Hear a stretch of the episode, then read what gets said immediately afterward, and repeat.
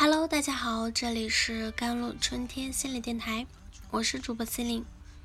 今天跟大家分享的文章叫做《公职人员一定要重视身心健康，倡导更加积极理性的精神心理观念》。最近两名中年男性的相继自杀身亡啊，登上热榜。一位是原成都大学前党委书记。毛洪涛十月十五日投河自尽时，五十岁。另一位是湖北省高级法院党组织成员、副院长张忠斌啊。那十月十九日下午在其办公室自缢身亡了。毛洪涛自杀前曾在朋友圈发绝笔信，控诉成都大学校长王清远中饱私囊、独断。转型。而在张忠斌自杀当天上午，有湖北省的相关领导找他谈话。下午，工作人员就发现啊，张忠诚在办公室自杀身亡了。那两人自杀时间相差不到一周，而且都身居要职，突然采取极端的方式离世，总不免令人觉得。各中有隐情，而且国家培养一名领导干部实在不一样，突然说没就没了，不禁令人痛心和惋惜。这也是国家和人民的损失。目前两起事件都引发了相关部门的高度重视，他们的离世到底是否会引发一连串打击贪污腐败、舞弊营私的事件？期盼真相早日水落石出。从精神心理学的角度，这两件事还折射出了一个残酷的现实啊！一位高权重的领导干部群体，表面看似风光，但他们的精神心理健康问题特别应该的要重视。那他们为什么会选择自杀？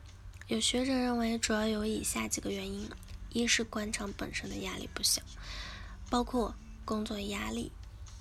晋级压力一直存在，而多数的官员一辈子只在体制内发展，缺少退出的机制和意识。二是这几年党党政系统内的纪律啊检查也是越加的严格，反腐一直保持高压的状态，容易导致心里有鬼的官员心理的防线彻底的崩溃了。三是官场人际关系复杂，为了人事斗争。而精疲力竭。四是民间的舆论中存在着仇官贬官情绪，虽不主流，但也不可忽视。以上多个方面的压力叠加在一起，便让一些领导干部产生了剧烈的心理冲突和不安，走上了不归路。既然领导干部是精神心理问题的高发群体，那么国家以及领导干部本人。到底该如何应对？首先是国家层面的重视和筛查。公务员、领导干部是社会的中坚力量群体之一。这个群体心身健康，对于公共事业、社会发展负有特殊的责任。重视其心理问题，就是重视公共利益，势在必行。据报道，为了严肃党纪政纪，切实加强党员干部。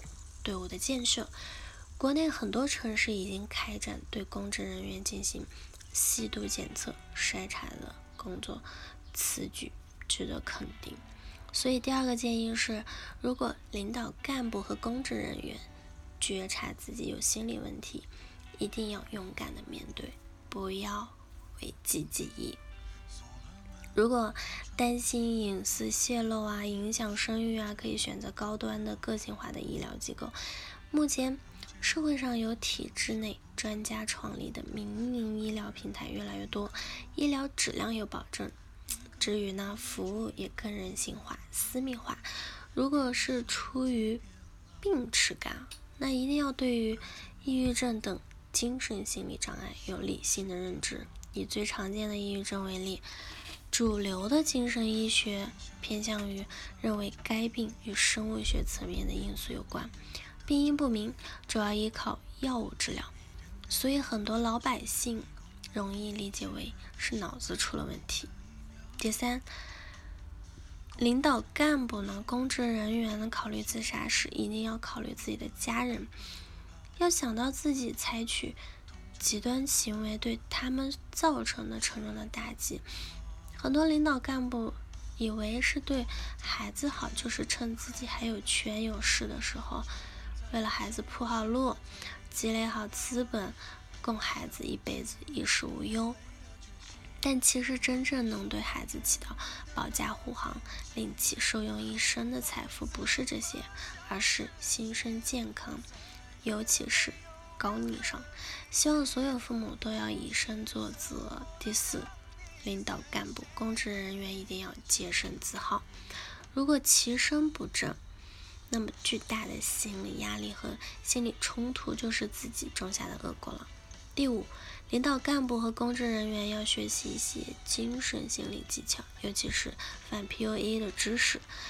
遇到别人的打击时，要懂得积极应对的技巧。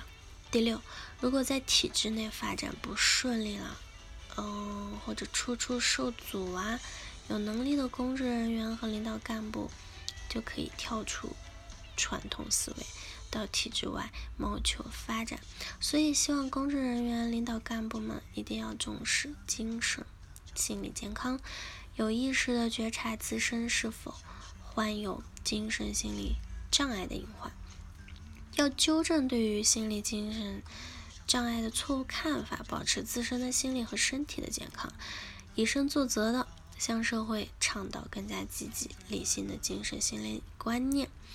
也是公职人员的职责之一呢。好了，以上就是今天的节目内容了。